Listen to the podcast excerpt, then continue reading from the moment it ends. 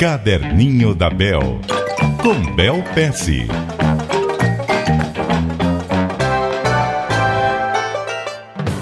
Muito bom dia para você, Bel Pesce. Bom dia, Milton, e bom dia, ouvintes. O que, que você traz para nós hoje no caderninho? Milton, uns dias atrás eu cheguei na empresa, tava um monte de gente olhando um videozinho num telefone. Falei, mas o que, que tá todo mundo olhando? Daí fui eu olhar também.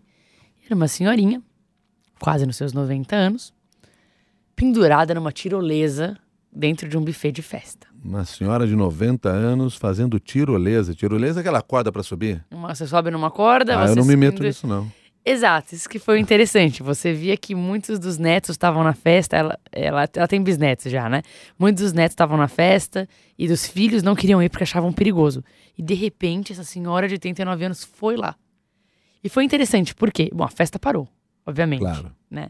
Mas mais do que isso, virou um exemplo. Né? Virou um exemplo. Aquelas pessoas que estavam com medo, falaram, "Ah, não é possível. A, a Bisa foi, agora eu tenho que ir. né? Não é como que isso pode acontecer. E é interessante até onde um exemplo chega, né? Pô, chegou no nosso escritório e agora tô compartilhando na rádio com vocês, né? E isso me fez pensar muito o quanto a bisavó não fez pra dar exemplo, né? Ela, ela fez porque ela tava empolgada pra ir lá. Ela queria se divertir. Ela queria se divertir, né? Corajosamente. Só que é fantástico quanto as coisas que você faz acabam influenciando as pessoas, né? E o exemplo arrasta, né? Marca de uma forma que pode chegar muito mais longe do que você imagina. É, então foi isso que eu anotei no meu caderninho.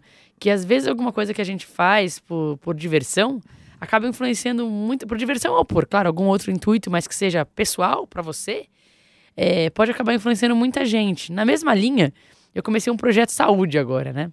Poxa, Milton, tenho que ser sincero, eu sou meio sedentária, assim, né? Eu tenho. Até que eu tenho um metabolismo bom, mas eu sou meio sedentária. Eu falei, eu tenho que mudar isso. O ano de 2015 é o ano da virada, eu vou é, não só focar mais como eu como, mas me exercitar mais, dormir mais, coisas assim.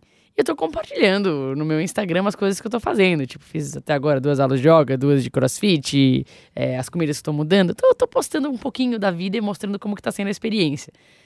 É fantástico quanto tem gente comentando que fez a mesma coisa, que agora não tem, não tem, ver, não tem desculpa pra não fazer. Tipo, crossfit eu tô fazendo todo dia às 5 e meia da manhã, né?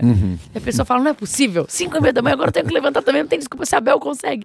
E é interessante, eu nem fiz só com o intuito de inspirar, de inspirar, eu fiz porque eu preciso fazer, eu preciso mudar, né? Mas o exemplo leva adiante, o exemplo arrasta. Ou seja, as suas experiências influenciam os outros. Sim. Então preste atenção também o que você está experimentando. E como você posiciona aquilo que você está fazendo. Tá certo. E você pode conversar conosco sobre as suas experiências. Caderninho da Bel, arroba cbn.com.br. Até amanhã, Bel. Até amanhã, Milton.